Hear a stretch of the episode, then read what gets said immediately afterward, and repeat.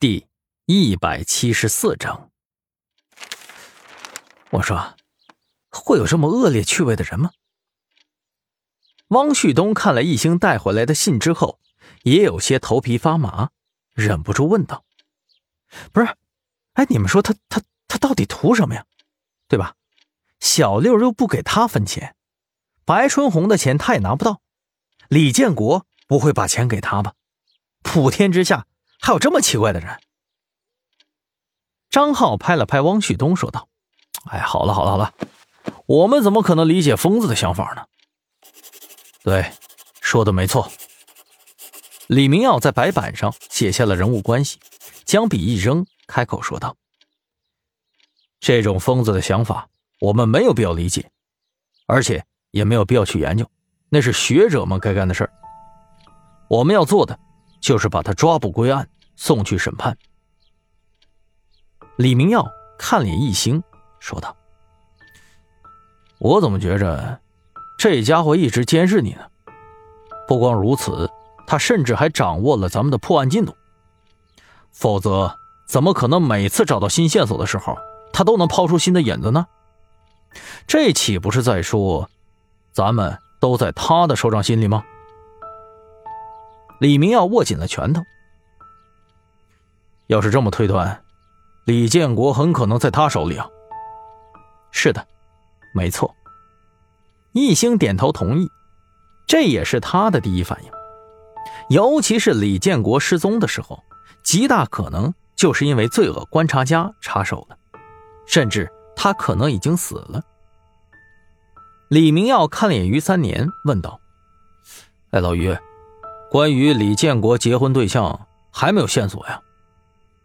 于三年掸了一下烟灰，说道：“没有，丝毫没有进展。李建国的通讯记录没有不在视线内的女人呢，而且他是独居啊，每天两点一线，死命存钱，哪像有对象的人呢？”李明耀看着于三年翘着二郎腿，一脸淡定，疑惑的问道：“我说老于，你怎么一点都不着急呀？”李明耀这么一说，大家反应过来了，确实如此啊。之前于三年都是风风火火的，怎么今天却出奇的安静呢？嘿嘿，哎，有两点原因啊。第一，今天是我妻子的忌日。第二啊，李建国会自己来找我们的。什么？嗯，他会来找我们？为什么呀？汪旭东瞪大眼睛问道。因为我也在想啊，如果我是这个罪恶观察家的话，会怎么干呢？挑衅警察，激怒警察？啊不，这应该不是他的目的。他既然敢，是吧？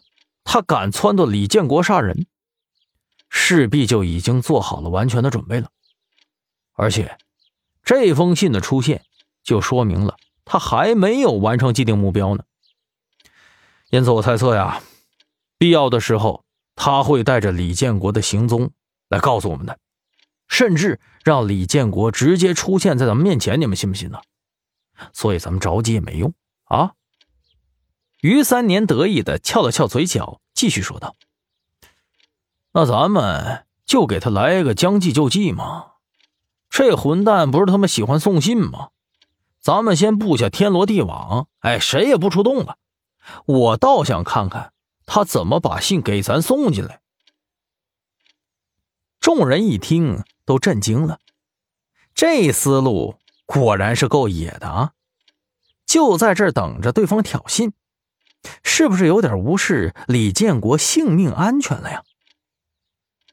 就在大家准备张嘴反驳的时候，突然有一个人推门而入，大喊了起来：“于队，于队，于队，出事了，出事了！”